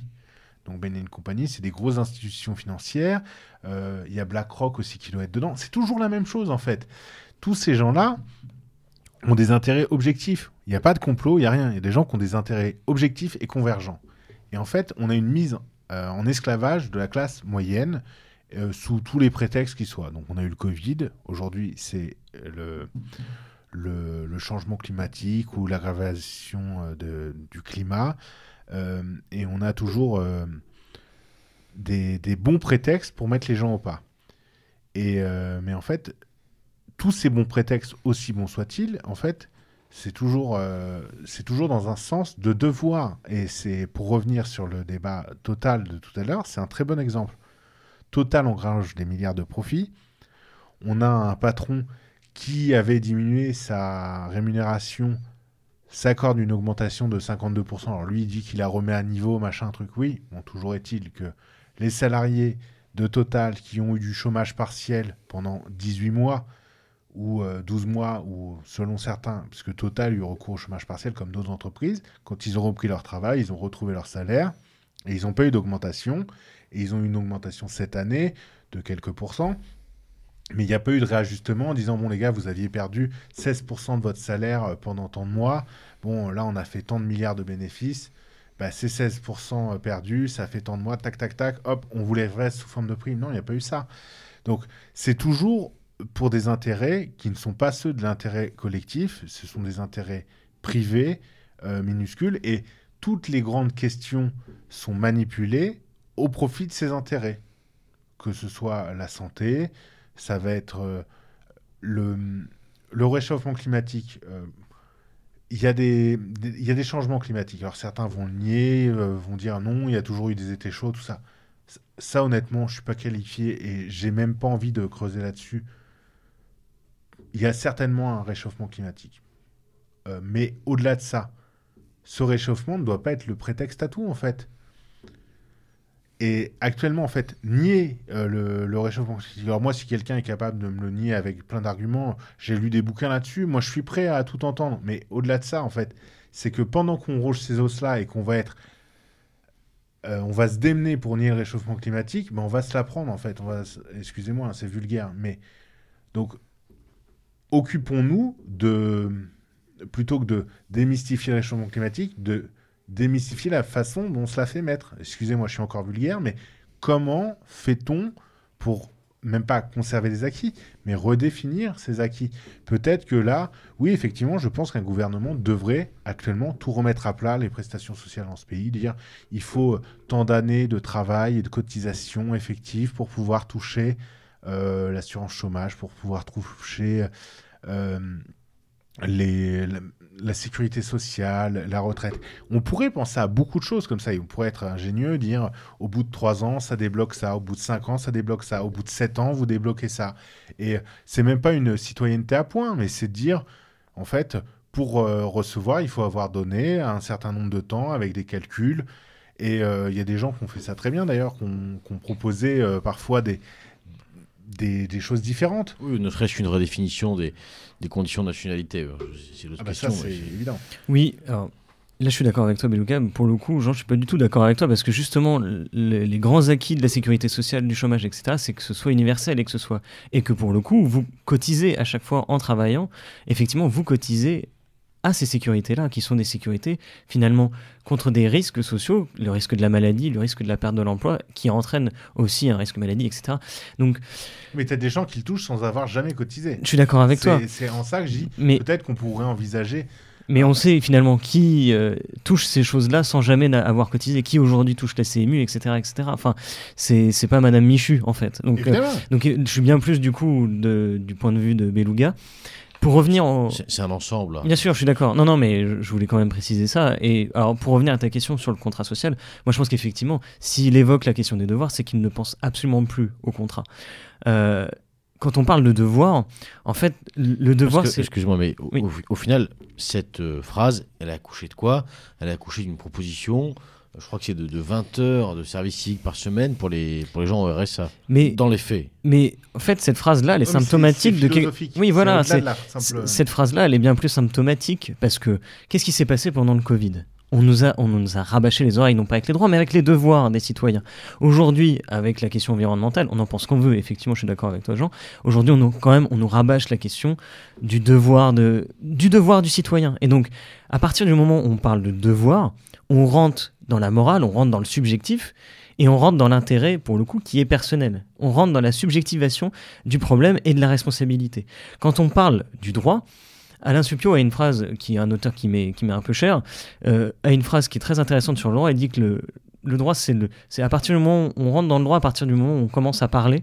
C'est-à-dire qu'on on ne passe plus dans le rapport de force, mais dans le rapport justement de, de discussion et de négociation. Le droit, fondamentalement, c'est l'équilibre. Tous les droits qui existent aujourd'hui, le Code civil, c'est un équilibre. Le droit du travail, c'est un équilibre. Le devoir, ce n'est pas ça, ce n'est pas un équilibre. Au contraire, c'est une vision extrêmement unilatérale de, de ce qu'on doit faire ou pas. Le droit, à l'inverse, est objectif. Et c'est la conciliation, le droit d'intérêts divergents. C'est pour ça qu'on parle de protection de l'intérêt général. L'intérêt général, c'est la conciliation de l'ensemble des intérêts des intérêts d'une collectivité. Ce que ne sont pas les devoirs. Les devoirs, c'est quelque chose de bien plus individualisé. Et à mon avis, il ne se trompe pas en parlant de ça, parce que, encore une fois, durant le Covid, on n'a absolument pas parlé de droit, on a parlé de devoirs des individus. Et ils essayent, alors quand je dis ils essayent, c'est, je vais pas revenir sur ça, c'est effectivement les politiques depuis maintenant, euh, je ne sais pas combien d'années, qui passe du devoir au droit pour éviter de rentrer dans la négociation et dans la discussion et dans, pour le coup, la redéfinition de notre contrat social, donc de notre contrat d'intérêt général. Tu as évoqué une, notion sur laquelle je crois qu'il est intéressant de s'arrêter. Tu as parlé d'intérêt général. Alors, intérêt général, on voit bien ce que c'est, mais euh, c'est une notion qui est souvent mise en opposition, et à juste titre, je pense, avec celle de bien commun que Jean, euh, tu as cité tout à l'heure, les, deux s'opposent parce que précisément le bien commun est, rarement euh, fondamentalement l'intérêt général, en, tout cas dans, son immédiateté. Alors, sur ce, sur ce prisme-là, où, où est-ce qu'on se trouve actuellement avec ce genre de déclaration? Moi, j'ai plutôt l'impression que cette cette caste oligarchique euh, qui est au gouvernement, parce que pour le coup, Attal vraiment en fait partie, euh, par son amitié avec Macron, il fait vraiment partie de la grande Macronie historique, hein, qui est, partie des rares qui sont restés en poste et qui même ont, dire, ont, pris en, galon. Alors, peut-être que de leur côté, il y, a une croyance ferme, ça d'ailleurs, je, veux bien le croire, euh, il une croyance ferme qu'ils agissent réellement, je pose une question naïve encore une fois, mais pour une forme de bien commun, et qui donc va à l'encontre de l'intérêt général temporairement. Je pense que surtout ils agissent pour le bien commun de ce qu'ils représentent, c'est derrière l'État, tout simplement. Et qu'aujourd'hui, la figure de l'État, en tout cas comme elle existe, bah, ne nous convient plus à nous. Et donc il faudrait déjà, effectivement, à mon avis, redéfinir ça. Que fait euh, Attal quand il s'exprime comme ça? En fait, il, exprime non plus, effectivement, l'intérêt général. Pour moi, les deux pourraient presque se confondre. Mais dans ce sens-là, il n'exprime plus que des intérêts là très individuels qui sont les intérêts de sa propre caste. Et quand on dit qu'il va flatter en gros les boomers, etc., qui va flatter? Il va flatter le bourgeois de gauche, de droite, mais c'est cette personne-là qui fait partie de sa caste qui vient flatter. En tout cas, c'est comme ça que je le vois. Et puis il flatte des gens, je, suis très vulgaire ce soir, pardonnez-moi, mais qui va fourrer derrière. C'est-à-dire que il flatte des gens qu'il trahit. C'est-à-dire que actuellement, les retraités euh, ne gagnent rien. On est dans une situation où le pays n'a. Les retraités ont une augmentation des retraites qui est en deçà euh, de l'inflation, c'est-à-dire que les retraités perdent de la retraite tous les mois. On a euh, encore, on nous expliquerait que oui, vous perdez un peu de retraite, mais vous êtes dans des villes sécurisées avec où tout se passe bien. Ben non, actuellement, ça se passe pas très bien d'un point de vue sécurité à tout. Donc, parce que le contrôle social, c'est aussi ça. C'est vivre dans un pays où euh, vous n'avez pas de peur de sortir le soir, où l'éducation de vos gamins est bonne, où euh, la sécurité et la justice fonctionnent. Mais on, retombe sur des, sur des ententes moyenâgeuses. Hein. Oui, mais c'est les obligations réciproques. Le contrat, c'est ça, c'est les obligations réciproques. Le fait est qu'aujourd'hui, ces obligations-là, elles ne sont plus réciproques, elles sont unilatérales. Il y, aurait un parallèle, euh, on fait une parenthèse sur les retraités, mais il y aurait vraiment un parallèle à faire entre cette population de retraités et la population globale des j'allais dire, des, des primo-vaccinés au, début de l'épisode pass sanitaire. C'est-à-dire que les retraités qui eux-mêmes sont dans une situation, tu l'as dit, globalement peu enviable, sont quand même grandement majoritaires à la réforme des retraites, ce qui est quand même incroyable. Alors peut-être que là encore, c'est peut-être en effet de manche des sondages, hein, peut-être. Enfin, en tout cas, c'est ce qui a l'air de ressortir. De la même manière que les, les primo-vaccinés, qui eux-mêmes se doutaient déjà, pour certains, que potentiellement euh, ils avaient pris un risque en, en, en, s'inoculant ces substances, eh bien, étaient en revanche pour que tout le monde le fasse. C'est-à-dire qu'il y, a un côté quand même assez euh, euh, étrange et, profondément sadique dans tout ça. Oui, puis on est dans une société de plus en plus individuelle. Donc quand on tombe, on doit tomber avec les autres. On rabaisse tout le monde et tout, tout nous tire vers le bas. Il n'y a qu'à ouvrir son poste de radio ou de télévision pour voir que tout nous tire vers le bas. Et en fait, c'est à tous les niveaux. Et en fait, le problème aussi, c'est que là, le politique ne joue plus son rôle de nous faire rêver. C'est-à-dire que moi, on me propose de réduire temporairement certains droits, mais pour un projet collectif, commun, avec un avenir précis, des buts. Évidemment, on le fait. Mais pourquoi on ne le fait pas? Qu'est-ce qui nous fait rêver en ce moment? Est-ce qu'il y a un projet qui...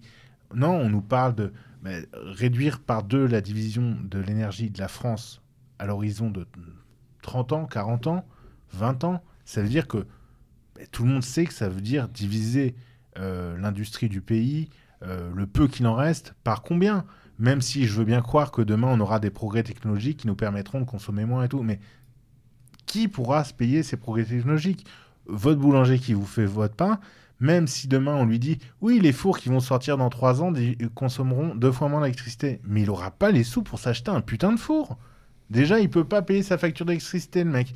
Et en fait, on ne nous propose aucun projet concret collectif. Si demain, euh, Macron nous dit on va euh, construire des nouvelles fusées, euh, ça va être super, conquête spatiale. Moi, ça me fait pas rêver du tout. Mais ça pourrait être un projet, une aventure collective.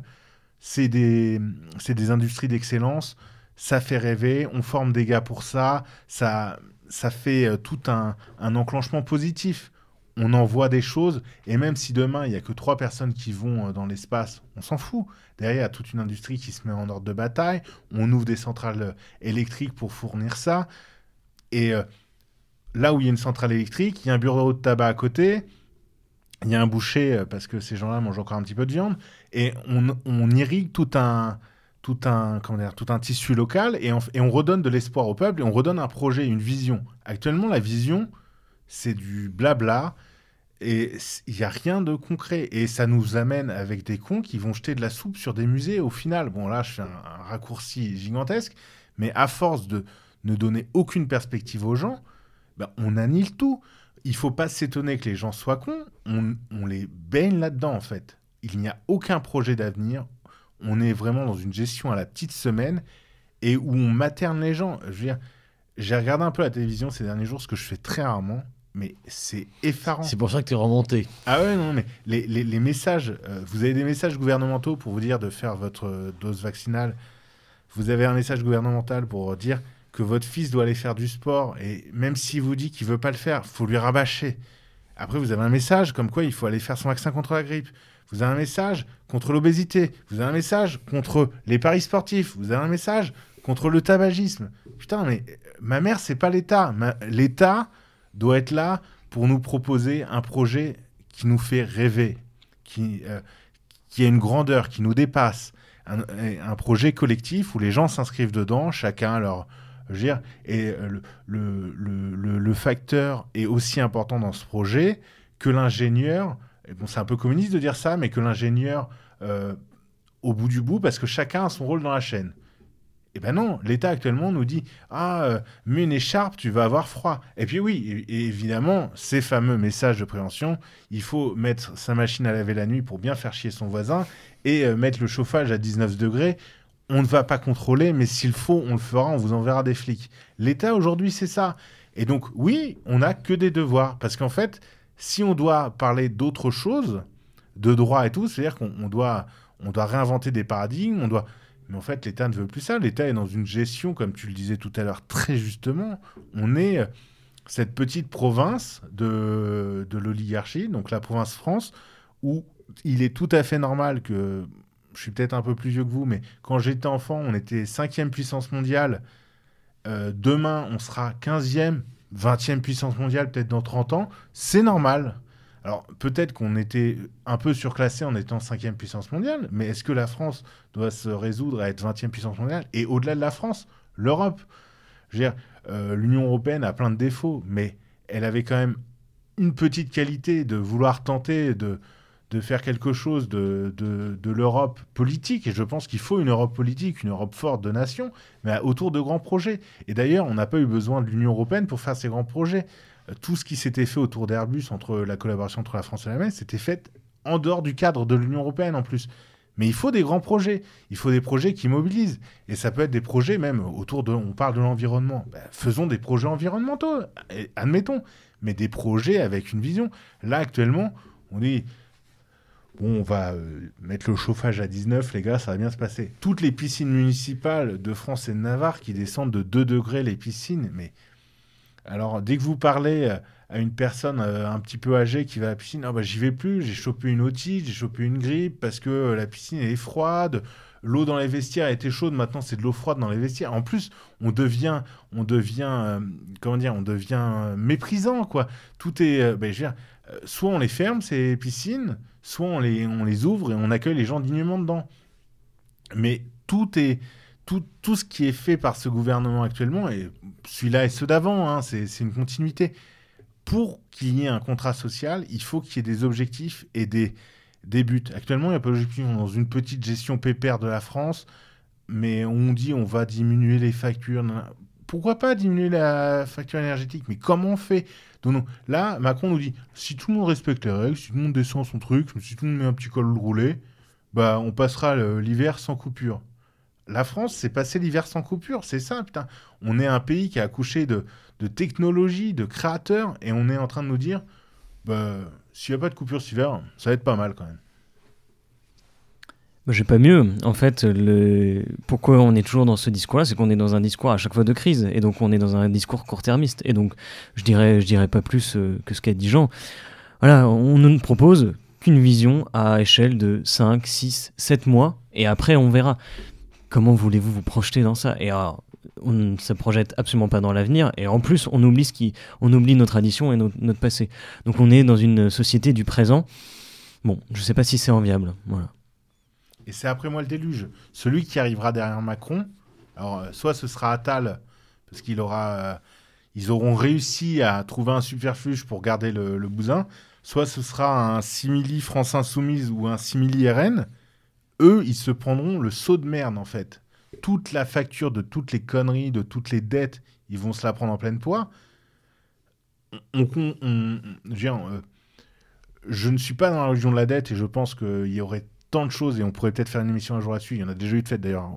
Mais un jour, cette dette, il faudra la payer parce qu'il faut payer les dettes. Hein, ça, dans le catéchisme libéral, on paye toutes les dettes, même si elles sont illégitimes. Mais en fait, faisons des dettes pour des choses concrètes.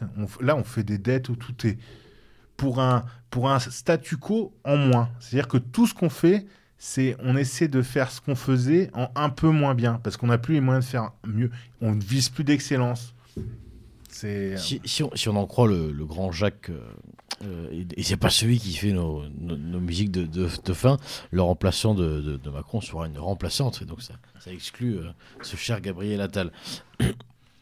Ah, il a le temps de, changer. Maintenant, c'est une possibilité. Et d'ailleurs, plus on parle de ces conneries-là, moins on parle de, de, choses concrètes. Et le sociétal a totalement supplanté le social. Et euh, on le voit dans toutes les portes. Je veux dire, euh, la question du genre, mais moi, c'est une question qui me met très mal à l'aise. Peut-être parce que je suis trop, trop âgé. C'est parce que tu es non-binaire, ça, c'est pour ça. Mais la moitié des termes, je ne les comprends pas, même en lisant les définitions. Et quand on me dit que c'est un sujet de préoccupation des, jeunes de 15 ans aujourd'hui, un adolescent est forcément en révolte, en rébellion contre tout, contre lui-même au départ. Et donc euh, maintenant, en fait, euh, les psys vont dire bah oui, c'est parce qu'il se sent pas bien dans son corps. Mais tout, là on mélange tout, bah, je mélange tout, pardonnez-moi, mais tout ce qui est fait actuellement, c'est vraiment, euh, il n'y a plus de projet de société et en fait, ce manque de projet de société a des conséquences sur l'ensemble de la société. Demain, vous dites, bah, je dire, on accueille les Jeux Olympiques de 2024. Bon, est-ce qu'on est pour ou contre cet accueil? A, il peut y avoir mille débats.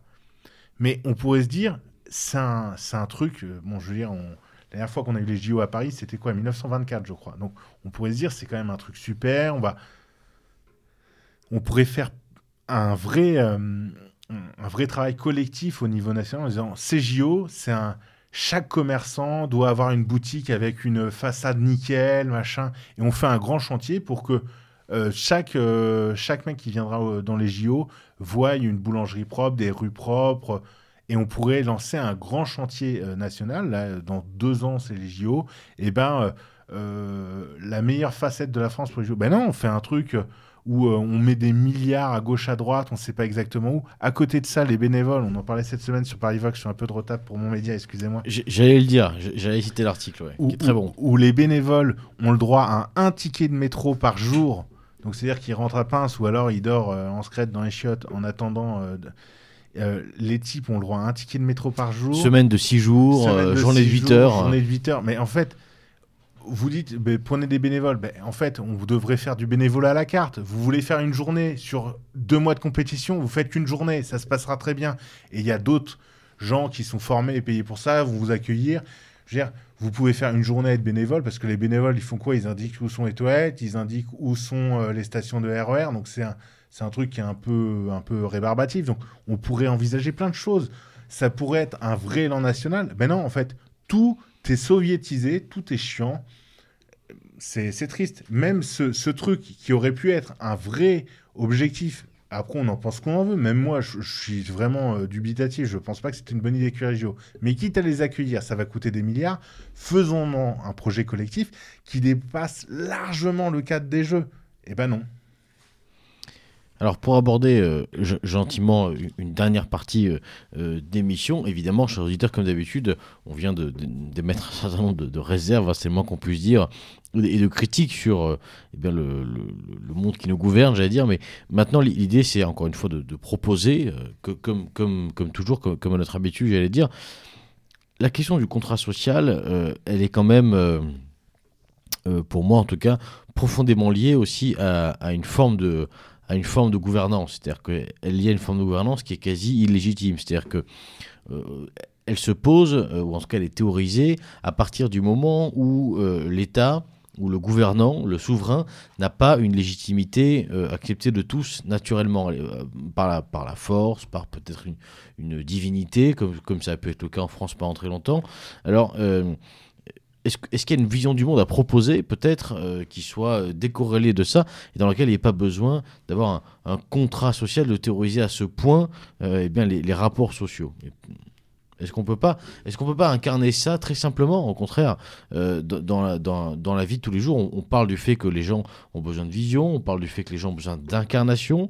on, évoquait ça euh, dans l'émission qu'on a réalisée en marge du, colloque euh, d'Academia Christiana, donc euh, émission, ça va être l'émission numéro 449, quelque chose comme ça, sur Méridien Zéro, que vous pouvez retrouver sur, sur leur site internet, où, on parlait déjà du fait que finalement le, le, le meilleur track, c'est l'incarnation. Et revenons-en à ça encore une fois, même si c'est dans le monde du travail, euh, moi, il y a une petite musique, par exemple, qu'on entend, alors essentiellement chez les gens de droite, aussi un petit peu dans notre famille de pensée, c'est ah ben ils vont, les autres, euh, les, halogènes, ils vont enfin marcher au pas, euh, arrêter de vivre sur notre dos. Euh, finalement, c'est pas plus mal ce libéralisme. Moi-même, en fait, si, si l'ultralibéralisme et qu'à la fin tout est privé, ben super, on pourra fonder la super mutuelle des fachos, et on sera tous ensemble, et, enfin on cotisera pour de vraies choses, s'il n'y a plus la sécurité sociale, etc. Ben, on le fait pas déjà actuellement, donc c'est un peu dommage d'attendre que tout soit cassé pour le faire oui, l'incarnation, la volonté, faire, évidemment. Évidemment. Et euh, on le répétera jamais assez, engagez-vous. Engagez-vous dans le club de foot de votre gamin, dans le... Si vous avez des enfants, euh, dans, le, dans l'association des parents d'élèves, euh, dans un syndicat ou hors syndicat, mais au service de vos collègues, engagez-vous, évidemment. Maintenant, il ne faut rien attendre de personne mais il faut au contraire être la personne dont on doit attendre de tout pour les siens. Il faut être un modèle. Alors, on a tous nos défaillances, on en a tous, moi le premier, évidemment, mais il faut essayer de se rendre disponible pour les siens, pour la communauté. On ne résoudra pas tous les problèmes de... et toutes les défaillances de l'État par nous-mêmes, mais on en résoudra quelques-unes. On a des exemples, d'ailleurs, Victor en parlait dans l'émission euh, cette semaine, de réussite, de gens qui ont bâti des choses, et il faut en bâtir, c'est évident, il faut bâtir en dehors des structures, des écoles, toutes ces choses-là, bien sûr, mais euh, il faut avoir conscience des limites de ça. Moi, je pense que si on est euh, dans cette vision-là de privatisation à tout, en fait, quelle vision on a de la communauté? C'est-à-dire qu'aujourd'hui, euh, j'entends beaucoup, et je pense que sur Méridien Zéro, on défend cette vision-là, cette vision du communautaire. Mais en fait, cette vision du communautaire, c'est bien plus la vision du collectif, en tout cas un collectif qui nous ressemble. Je pense que si on, s'imagine qu'on pourra déjà s'affranchir euh, d'organes potentiellement politiques euh, décideurs, bon, je pense qu'on se met un peu le doigt dans l'œil. Déjà sur la question de l'État, il y a eu quelque chose avant l'État, il y aura sûrement quelque chose après la forme étatique, mais bien plus, bien plus profondément que ça. Euh, par exemple, s'affranchir de la question sociale et penser que l'ultralibéralisme c'est la solution, à mon avis, c'est une grave erreur parce que le social, c'est quoi? C'est juste l'autre. C'est juste la prise en compte bah, d'intérêts qui ne sont plus les nôtres. Et on doit incarner cette défense-là. Alors, évidemment, l'autre, il doit nous ressembler. Et c'est là où on est en rupture avec le gauchiste de base qui va considérer que l'autre, c'est l'humain avec un grand H. Pour nous, c'est pas ça. Nous, on a une politique, enfin une politique, une vision euh, ethno-différentialiste. On a un territoire, mais dans ce territoire-là existent des membres et qu'il faut défendre. Le social, c'est défendre euh, son parent qui se retrouve euh, à la retraite et qui rame au fin de mois. C'est défendre son jeune cousin qui, euh, qui potentiellement arrive à Paris, qui comprend rien et euh, qui euh, enchaîne des petits boulots et qui se fait maltraiter en gros par des petits boulots successifs. C'est ça, c'est en fait c'est cette vision là. Et donc quand j'entends avoir une vision, en tout cas quand j'entends certains avoir une vision que économique, que élitiste presque en plus. Alors ce mot de l'élite est revenu, ça m'agace profondément, moi. Bref, c'est considérer que forcément on est au-dessus de, de l'autre qui nous ressemble, je ne comprends pas pourquoi. Oui, effectivement, il y a des gens qui, sont, qui doivent incarner quelque chose plus que, on va dire, le commun, mais l'élite, il peut sortir justement du commun. Et à mon avis, en incarnant ça, en proposant quelque chose, en proposant une vision différente, l'élite, en fait, on ne parlera plus d'élite. Ce sera des personnes qui seront, qui auront des capacités potentiellement hors normes bah, de, gérer, euh, de gérer un pays, de gérer une collectivité dans son ensemble. Un chef, tout simplement. Mais un chef ne veut pas dire que c'est une personne exceptionnelle, en fait. Absolument pas. Et puis il y a autre chose qu'il faut redire en sortant un petit peu de ce qu'on dit là, c'est qu'on parle régulièrement de la troisième voie sur Média 1.0. La troisième voie, ce n'est pas la voie de facilité. C'est-à-dire que quand on parle de troisième voie, c'est pas pour dire bah nous on n'est pas comme vous. C'est oui on n'est pas comme vous et pourquoi on n'est pas comme vous? Parce qu'on refuse ce modèle et en fait la troisième voie c'est la voie de la justice et de la justice notamment sociale. Et pourquoi on est pour cette troisième voie? Parce que c'est une voie de l'équilibre. Et en fait l'équilibre euh, c'est on revient en parlant d'équilibre on reparle d'intérêt collectif. On parle de bien commun. Et en fait sur tous ces sujets Actuellement, prenez la troisième voie, c'est prendre des patates dans la gueule. Vous parlez du conflit russo-ukrainien, vous prenez la troisième voie, on dit Ah, t'es un mou, t'es un pisse-froid. Sur les questions, euh, euh, basiquement, revenons euh, aux grèves, dire je comprends les intérêts des salariés de, de, Total, mais je comprends aussi que peut-être qu'ils abusent un peu, parce que peut-être que le patronat aurait, avait ouvert une fenêtre de négociation être sur une troisième voie là-dessus, on vous dire mais en fait t'es un connard. Euh, il faut, on est sur actuellement, on est dans une euh, mouvance où on est, euh, j'appelle ça, j'en ai parlé autrefois au, micro de Radio Courvoisie, on est un petit peu sur le phénomène du groupe de supporters du club de, football, de balle au pied, comme on dit sur Radio Courvoisie. C'est-à-dire que tout le monde choisit un camp et le défend mordicus.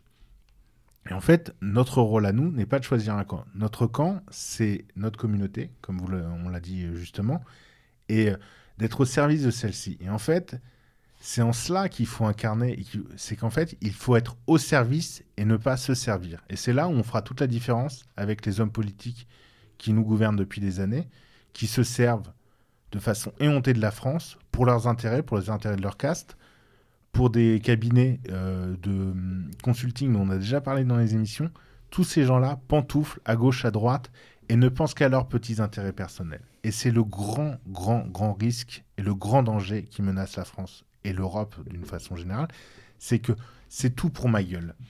Et en fait, là où on se distingue, c'est quand on fait les choses pour l'autre et quand on les fait de façon gratuite. Donc c'est euh, c'est peut-être catholique, c'est peut-être communiste de dire ça, mais en fait on ne fait pas les choses pour recevoir, on fait les choses parce qu'on pense qu'elles sont justes et qu'elles doivent être faites. Et c'est notre voie à nous sur cette fameuse troisième voie, c'est de faire les choses parce qu'on pense qu'elles sont justes, parce qu'on pense que c'est la vérité.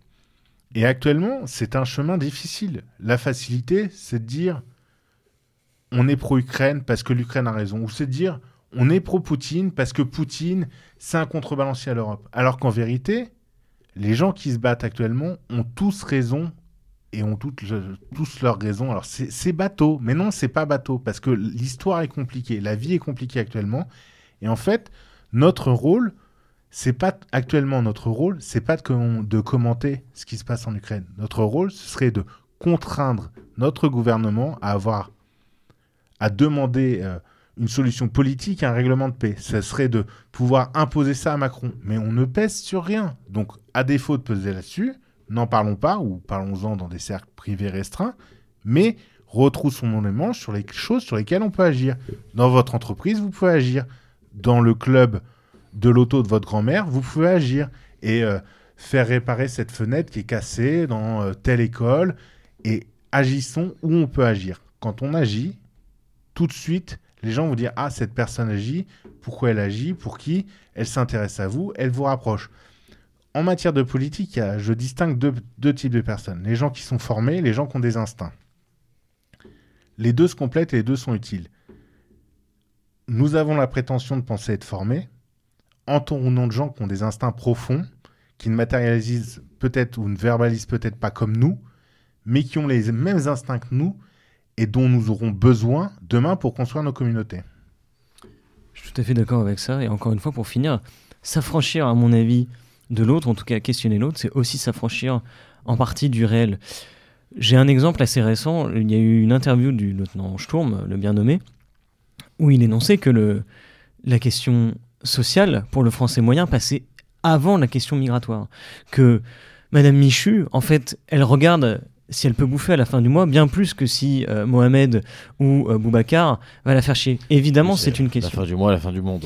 Effectivement.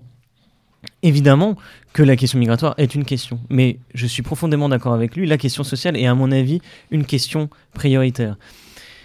J'avais vu dans, ces fameux groupes Telegram là, qui fleurissent euh, à tout va, la reprise de cette interview et j'avais vu des critiques bien senties et qui étaient, bon, gros gauchistes quoi j'avais pris le parti d'expliquer un peu ce que voulait dire le lieutenant Schlurm. Et puis, en fait, on m'a rétorqué la même chose. Bah, t'es de gauche, en fait. Mais en fait, la question sociale, elle n'est pas que à gauche. C'est quand même fou. Je reprends les mots de Georges Fétrin-Tracol, qui est sur cette radio, mais qui nous dit que la question sociale, c'est une question qui vient de nos milieux. Mais pourquoi? Parce qu'on est les seuls qui s'intéressent réellement à l'autre. Et pourquoi? Parce qu'on sait qui est l'autre. L'autre, c'est notre frère, et c'est pas effectivement l'halogène. C'est c'est nos, nos, frères, c'est nos parents, et ce sera potentiellement nos petits-enfants. Et donc, s'affranchir de ça, on s'affranchit en partie du réel, et notre discours n'a plus aucune valeur si on s'affranchit, pour moi, du réel. Juste une dernière chose, et c'est, on l'a vu dans les dernières motions de censure déposées par la NUPES, la NUPS, je ne sais pas comment on dit, euh, où euh, on avait tout un versant écologique. Je ne sais pas si vous avez lu les, textes, c'est intéressant à lire. J'invite nos auditeurs à les regarder si, s'ils ont un peu de temps à perdre, parce que c'est pas non plus le, le meilleur truc à, à, boucler. Mais, et en fait, il y avait tout un, un versant euh, donc, de ce vernis euh, très, euh, oui, le réchauffement climatique. Mais en fait, moi, j'étais pas surpris, mais c'est une preuve de plus de la déconnexion de nos élites politiques par rapport à nos, aux attentes des Français. Et ne soyons pas déconnectés des Français, parce que nous sommes nous-mêmes des Français. Et surtout ce que j'ai dit, Juste, ne pensez pas que je suis un donneur de leçons. J'ai moi-même mes défauts et j'essaie de, de les corriger au maximum. Je ne veux surtout pas paraître pour un donneur de leçons, mais juste agissons là où on peut agir, comme on le peut. C'est un, petit cri du cœur, mais ne pensez pas que je donne les leçons, c'est vraiment pas ma, volonté. Et voilà. Eh bien, chers auditeurs, nous arrivons à, la fin de cette émission. Évidemment, il est toujours important de, préciser que tout cela est dit comme, tu le rappelles, euh, euh, Jean, en toute, en toute modestie, en toute humilité, simplement, effectivement, face à des constats, on ne peut pas rester froid, on ne peut pas s'enfermer sans cesse dans une forme de, constatisme euh, un peu cynique et dégoûté qui consisterait à dire que voilà, tout est fichu, tout est fini. L'histoire ne nous appartient pas, on le sait, on l'a dit, on l'a déjà d'ailleurs constaté. Hein. Je crois que c'est Euh, J'ai relu, euh, pour les besoins d'une émission, euh, dernièrement, le, livre de Jean-Luc Gana, Pourquoi Alvarium, mais j'ai en tête un passage où il raconte qu'effectivement Lénine euh, faisait un discours en 1916 en expliquant à ses militants que probablement euh, il n'irait jamais la révolution. Bon, on connaît la, on connaît la, comment, la, suite et la, et la fin aussi, heureusement d'ailleurs, euh, de, de l'histoire un siècle après. Plus sérieusement, on ne connaît pas euh, l'avenir. Nous, on sait qu'on veut un destin. Euh, là encore, je, paraphrase ce cher Von Salomon. Et pour ça, il faut bien sûr y travailler. Et on espère que cette, ce 19e numéro des Suisses et aura servi à remettre un petit peu au goût du jour cette question sociale qui est proéminente, sur laquelle nous reviendrons assurément, et, avec toujours autant de plaisir et de volonté. Merci Foxley, merci Jean euh, de nous avoir euh, accompagnés ce soir. Chers auditeurs, merci d'avoir écouté ce 19e numéro des Astuces des Gabiers et on vous laisse en compagnie euh, traditionnelle maintenant de notre quatrième invité, Jacques. Je serai le président de tous les Français. Tous les Français. Tous les Français. Tous les Français.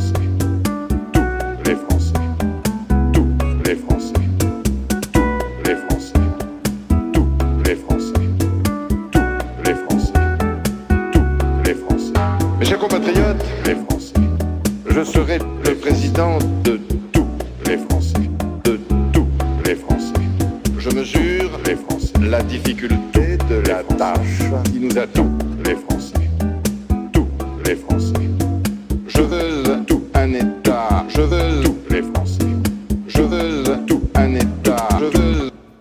Je veux un État. ta, ta, ta, vigoureux. Un État.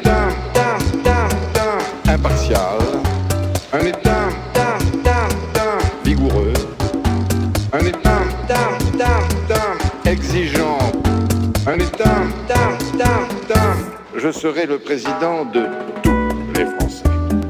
Tous les Français. Tous les Français. Tous les Français. Un État, les Français, qui n'isole pas tout, pas, pas, tout, pas,